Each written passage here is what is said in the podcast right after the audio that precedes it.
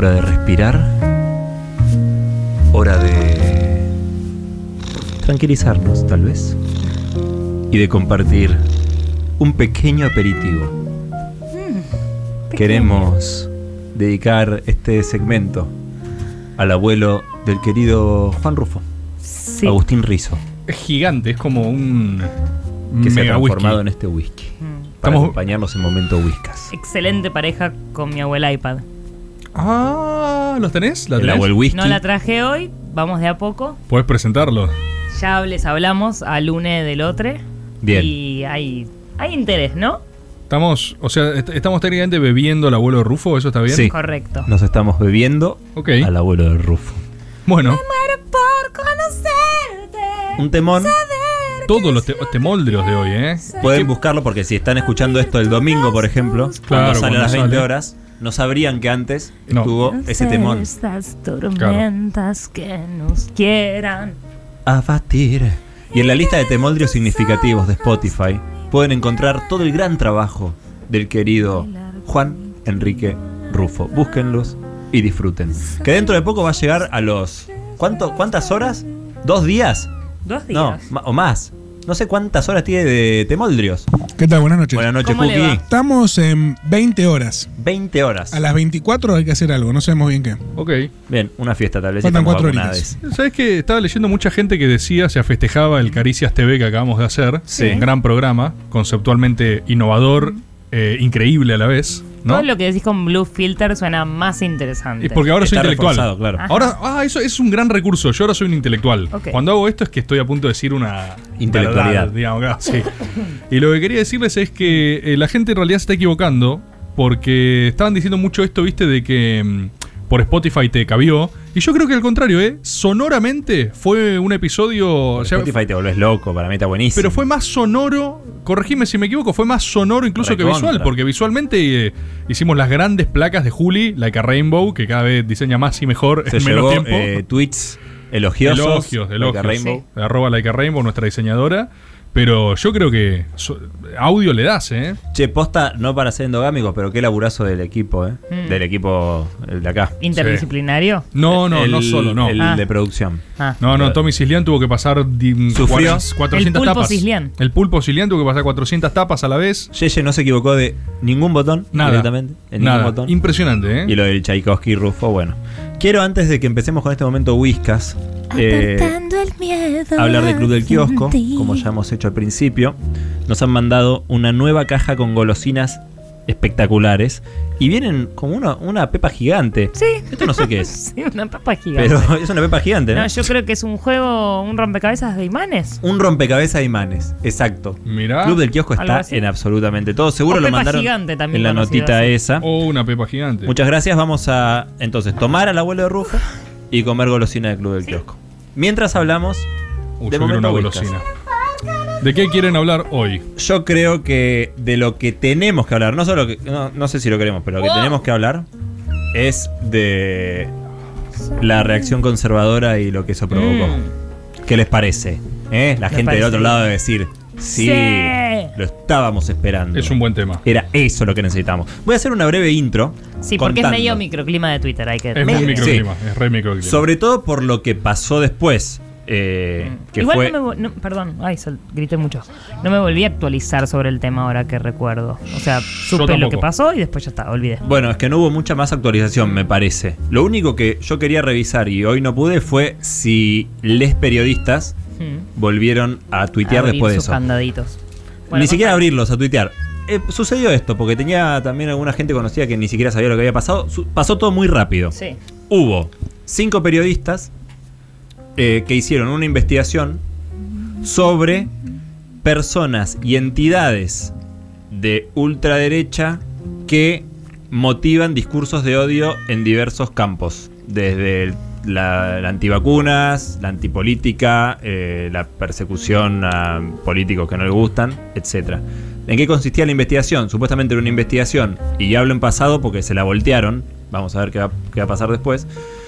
Era un micrositio donde había una especie de red donde vos podías hacer clic y te iba diciendo quién estaba relacionado con qué, con qué entidad, qué financiamiento había detrás de esa persona, que generalmente se presentan como apolíticos muchas veces y resulta que esa investigación devela como las articulaciones que hay detrás.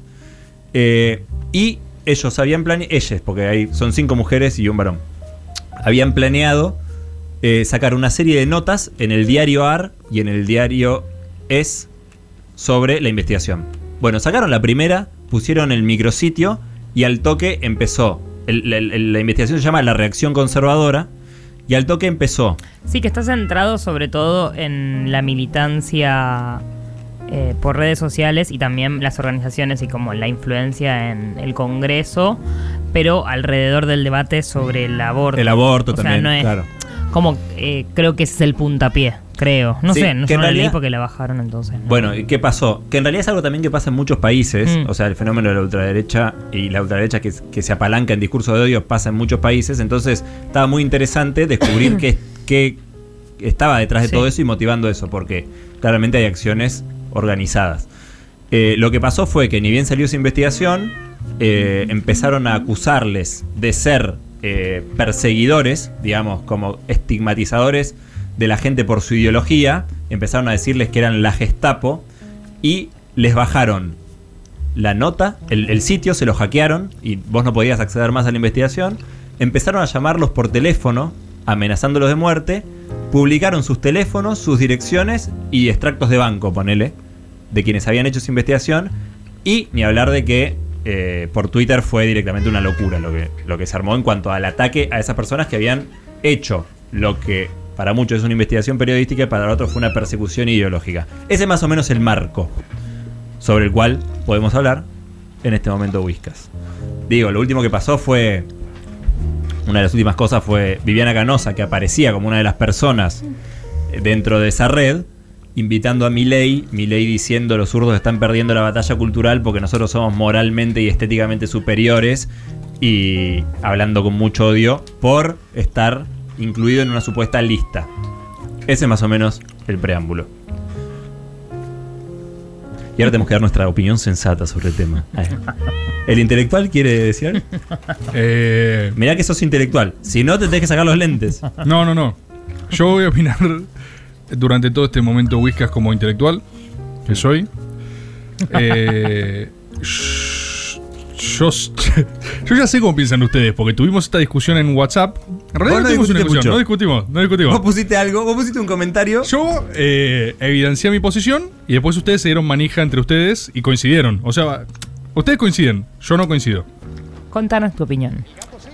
Mi opinión, gracias Cristian, es que yo estoy en un poco, un poco con la derecha en esta. ¿Sí? De- ¿Perdón? ¿Eh? No. ¿Perdón? ¿Por qué? ¿Perdón? ¿Me estás persiguiendo. ¿Acaso ¿Vas a, vas a ponerme en alguna lista? La oración pudo haber terminado en derecha. No, no, no, no, a veces. En general, a ver, en general no. Y estoy hablando, a ver, conozco a la gente que, que hizo la, la investigación esta. Que, a ver, ¿qué me pasa a mí? A mí me pasa lo siguiente, lo pongo en estos términos. Yo creo, siendo, haciendo un ejercicio de honestidad intelectual, porque esto no es ideológico, no que estoy diciendo que estoy de acuerdo con las ideas que promueven determinado sector, en este caso los que aparecían en la lista. No, coincido en nada, me parecen unos idiotas en algunos casos, me parecen eh, cínicos en otros, me parecen perdidos en un enorme porcentaje, sobre todo porque son chicos, ¿viste? En general son chicos. Eh, a mí me parece que, siendo honestos, si hubiese pasado algo igual, pero con eh, nosotros como integrantes de esa investigación, lo estaríamos repudiando por los codos, ¿entendés? Yo siento eso. Si salía una investigación de... eh, ¿Cómo se llama la revista esta nueva de Coso? Del Sí, em, Seúl. Seúl. Sale una investigación de Seúl. La, el progresismo tuitero. Y estamos, ¿eh? O sea, estás vos, está Cristian, estoy yo, estamos todos con info pública, este labura acá, este cobra de acá, eh, es novio de tal, garchó con tal, o sea, nuestras relaciones Ay, personales. bueno, gracias. Eh, no lo quería decimos que se caricia sepa. ¿eh? Pero aparece, ¿viste? O sea, todo, todo detallado. Yo siento que nuestro sector ideológico, estoy hablando en términos impersonales, no estoy diciendo qué haría yo. Estoy diciendo que creo que la misma gente que lo repudió como. que lo defendió, perdón, como diciendo, oh, esto es periodismo, si ellos hubieran sido los destinatarios, estarían diciendo, ¿qué es esto? ¿Qué es esta persecución? ¿Cómo voy a estar ahí con mis datos personales? O sea, siento que hay un poco de hipocresía eh, en el abordaje de la situación. Eso me pasa. No es ni. Por supuesto que esto después escala, ¿viste? Están persiguiendo personas, llamando al teléfono, toda, toda situación es horrible, está clarísimo. Pero me parece que el eje es como que digo, cuando lo estabas haciendo, y esto me gustaría hasta hablarlo con ellos de buena fe, ¿no se te ocurrió que era un poco border, digamos? Yo creo que eh, no es que no es atendible lo que estás diciendo para nada, me parece que es otra capa para analizar qué pasaría si fuera al revés. Me parece que cuando una persona está eh, adhiriendo o dentro de... Vamos a hablar, yo voy a hablar por lo menos como persona de clase media porteña, ¿no? Desde, este es mi horizonte simbólico, porque no puedo eh, hacer extensivo esto que me pasa a otro tipo de, eh, no sé, de situaciones. Pero me parece que cuando vos decidís trabajar para ciertos eh, medios, para ciertos, para ciertas gestiones, cuando decidís hacer cosas por militancia públicamente de ciertas cosas, sabés que te estás enfrentando de cierta manera al uso de esa información pública. De la misma manera que cuando contás a mucha gente algo que te pasa eh, y que es íntimo. Me parece que cuando vos sos consciente de la posición frente a otras cosas que implica y qué problemas te puede traer, bueno, podés tomar esa decisión y más o menos estás listo para que por más que te parezca más o menos injusto, eso pase. Me parece que el problema acá es que desmantela lo que decía Cristian antes, algo que se asume y se posiciona como el sentido común, como lo apolítico, como la eh, casi la fe, cosas súper nobles, sentimientos, y lo que hace es desmantelar que esos son organizaciones politizadas con que defienden intereses, que tienen eh, injerencia en la toma de decisiones en el poder legislativo, que tienen presión y eh, injerencia en la toma de decisiones del poder judicial, y que lo que hace es politizar, justamente, revalorizar que lo que están haciendo es militancia política.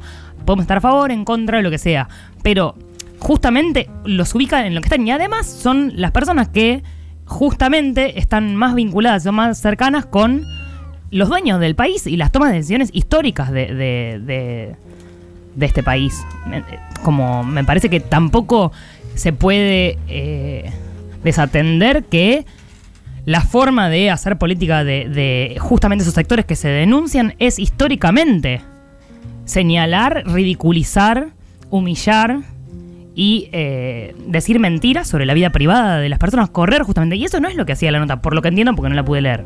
Sino lo que hacía era hablar justamente de su actividad pública, no privada. No mintiendo. Sí, que además, para mí, en eso radica una Mucha investigación. verdad, nada de mentira. No, posta que en ¿Quién eso radica una investigación periodística. Claro. Ellos agarraron información existente que está a la vista de todos y la interrelacionaron.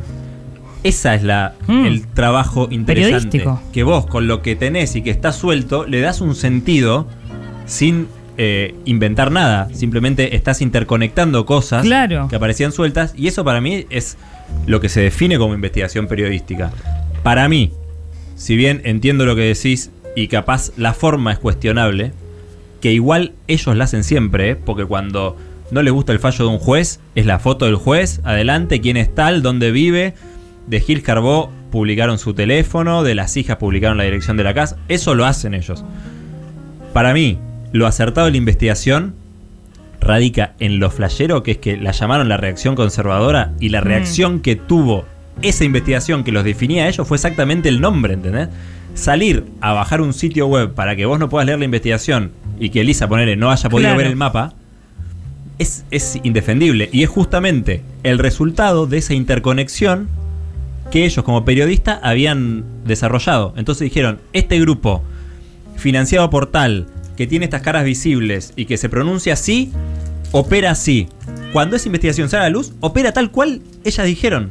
Entonces, eso me parece lo más flashero. Después que ni hablar, que un chabón nazi como Gómez Centurión viralice la gestapo de no sé qué para tildar a otro de nazi, eso ya es el paroxismo. Pero me parece que lo atinado de la investigación y que da en el clavo es porque justamente promueve Hmm. o, o- o hace que actúe ese grupo de la manera en que está describiendo que va a actuar. Eso me parece. Pero después entiendo que se puede cuestionar el, el modo. Sí, Goku, yo, o sea. Yo creo que no, no vamos a coincidir en el fondo y está bien. Hay varias cosas. Por ejemplo, vos agarrás y decís algo que para mí es un método que es muy complejo en la política, que es cuando vos los resultados de tus propias premisas que fomentaste ratifican tu hipótesis inicial. Es como que vos vas, haces algo manifiestamente, a mi forma de verlo, controversial, Hmm. desatás una reacción desmedida y vos en la reacción ratificás tu hipótesis inicial, ¿entendés? Sí. Estás en algún punto políticamente eh, Comiéndote la cola. conjurando los propios escenarios que ya querías ver, Sí. ¿viste? Y a mí eso... Porque es- para mí porque es históricamente rastreable. Para vos porque... es- Exacto, exacto. Yo entiendo el, el argumento, ¿eh? Yo en eso suelo ver una falla de, de praxis. Suelo ver una... eh, en el mejor de los casos una sobreideologización. Yo creo que... Por eso yo también difiero en algunos puntos de la identificación del destinatario. No digo que no sea interesante lo que está pasando en términos de concepción de nuevas derechas y su mundo digital. Es interesantísimo. Hay 100 formas de abordar eso. Yo creo que a veces nuestro amplio progresismo, y me incluyo, o sea, digamos nuestro amplio progresismo, peca de varias cosas. Una de las cosas que peca para mí es la moralización de sus cruzadas. Y esto lo vi mucho, no digo que sea su posición, ¿eh? Viste, cada uno discute con lo que le gusta con lo que lo hace calentar. Yo ese día, que fue un bardo todo ese día, vi un montón de posiciones de lo que yo en otros momentos Whiskas he hablado, que es ese momento tan...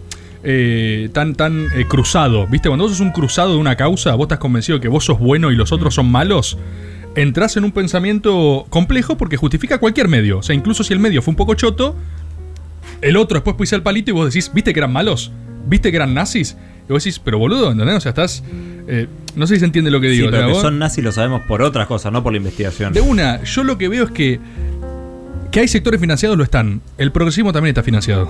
En un montón de sectores. Yo siento que hace, Obvio. hace mucho. Y está bien, ¿eh? De, ellas Pero dicen, de, supuesto. de- de hecho dice quiénes le financian la investigación es- en el primer párrafo y, y son, de la... y son, eh, O- ONGs, y, o, sea, todo- o sea, la plata circula y, y la mayoría de los intereses tienen financistas. Eso está bien, sucede, es no sé así. si está bien, es lo que sucede. Bueno, qué sé yo, sucede. Hay que explicitarlo para es mí. parte de la caso. realidad. Sí. O sea, el progresismo está financiado. Entonces yo a veces veo una altura moral, ¿viste? Para hablar de lo de que no sé qué. Y yo sé que, así como hay sectores financiados de ellos, también hay una bocha de pendejos, porque algunos incluso los conozco, de, son, son, son boludos en el mejor de los casos, ¿entendés? O sea, son eh, eh, autoconvencidos de la propia línea, pibes y pibas que en cuatro años van a pensar otra cosa, ¿entendés? O sea, No yo te, importa te lo firmo. Eh, Sí importa cuando vos lo metés en una bolsa. Es que no metes a ellos para mí. No. metés Estaban, la- boludo. Los que están... Estaban, cuando vos hablás de- del- guachín de 18 años eh, que es, fue- es novio de tal y este salió una vez con tal otra, que los pibes lo mostraban y se jactaban de eso, los reafirmás en sus posiciones. Para mí es políticamente poco inteligente Sí. lo que pasó, pero insisto, banco que es un análisis posterior, porque ponele que lo que pasó No, no, es igual yo entiendo que es poco, es poco Yo- estratégico, eso yo estoy de acuerdo, me Eh. parece que es algo a discutir y a pensar. Ahora, que de pronto tengamos unos eh, estándares morales eh, finales y, totalmente como eh, férreos, que es eh, con esto, ¿no? Me parece que al final es como que el problema es que estén varios juntos, porque si después sacás una nota sobre Ofelia o sobre Máximo diciendo que se hace la paja y que juega a la Play eh, todos los días en 10 diarios distintos y al otro día es lo mismo sobre tal y sobre tal y sobre tal, o sea, al final el problema es juntarlos todos en una lista. Personas que eligieron la política como forma de vida, ¿eh? Claro. Máximo, Ofelia, todas bueno, personas pero que... si vos trabajás tuiteando para, para defender intereses, también estás trabajando en la política hoy. Es una nueva forma, sí, pero estás trabajando hoy en la política, sí. Es lo mismo. Yo creo que en esa volteada magnificás hormigas. Es como agarrar y pegarle un bazucazo a No, una no hormiga. magnificás. En- en- Igual está bien, es verdad que para mí es poco inteligente ponerle nombre a esas personas, porque en realidad vos lo que tenés que hacer es desmantelar o explicitar o. Bueno, esa puede ser una pregunta una que hacer. maquinaria. ¿Cómo, ¿Cómo se podría haber publicado? Sí. Para que no. Para mí, no radica en el cómo, sino en a quién afectás. Es lo que yo digo siempre y, y ustedes, o vos más por no está de acuerdo, pero para mí es nuestro sector no resiste el escándalo porque lo pueden hablar de un lugar más grande. Mm. Entonces, lo que dice Lisa, si vos tenés 10 medios que llegan a todos lados y hablás, le haces una operación a estas 10 personas, ninguna nota de Clarín, por decir algo, se bajó porque la nota de, que Máximo tiene cuenta con Hilda Garré, Hmm. que se sabe que mentira hace 6 años, sigue publicada. Nadie se retractó. Esta nota no la podemos leer, ponele. Entonces, hay cierto sector que tiene un poder para sostener lo que dice y otro cierto sector que no. Yo digo, ¿cómo se podría haber logrado eh, eh, pintar ese mapa complejo de interrelaciones que existe de otra manera? No sé. Es interesante el cómo para el futuro, pero para mí esa investigación da cuenta de algo que era que es necesario saber. En este momento histórico, donde hay un montón de, de movimientos políticos súper reaccionarios que se montan sobre cualquier discurso para generar una emoción negativa y con eso movilizar a la gente en contra de otro proyecto político, que juegan solapados. Y al jugar solapados es mucho más difícil de oponértele. O ponértele. Y utilizo un pronombre enclítico para decirlo. Y tele. Calic- Y caricias tele. tele. Qué lindo. Yo igual quiero que sepan que no importa tanto lo que digan porque yo tengo lentes. Ah, ok. Así que. ¿Querés cerrar entonces esta discusión por ahí con una conclusión Sí, sí, sí. acabada? Sí. Y sí, de la academia. Me alegra cerrar desde mi condición de intelectual un momento de whiskas de consenso. Sí. Flashamos. Fue una investigación rara. Editorializa. Salió rara. Salió rara. De entrada estaba rara. Armaste una lista con gente. Podía salir mal. Incorporamos lo que dice Elisa. ¿Condena moral? No. Tampoco. No, pará. Nada terrible. Pero fue raro. La Me próxima sa- conviene mentir, esa es la conclusión. Ponele, puede ser. No incorporás algo de lo que dije yo. Y lo que dice Cristian también ahora. ¿Ven? Que él dice, Cristian también quería decir esto. ¿Ven? Esto ha sido momento whisky. Puedes conseguir lentes cuando quieran, ¿eh? Ustedes también lo En pueden óptica tanque. Yo, yo tengo los videntes en óptica tanque. El pasa que como hoy no iba a leer, no los traje. Claro. Claro. Dirección a tu mirada. Este ha sido un nuevo momento Whiskas. Y nos veremos la semana que viene. Si este país sigue existiendo. Se quedan en el Destape Radio, el medio que más creció. Con Si una noche de invierno, un viajero. Salud. Y cuídense. Dame buena comida redonda. Hay una pandemia.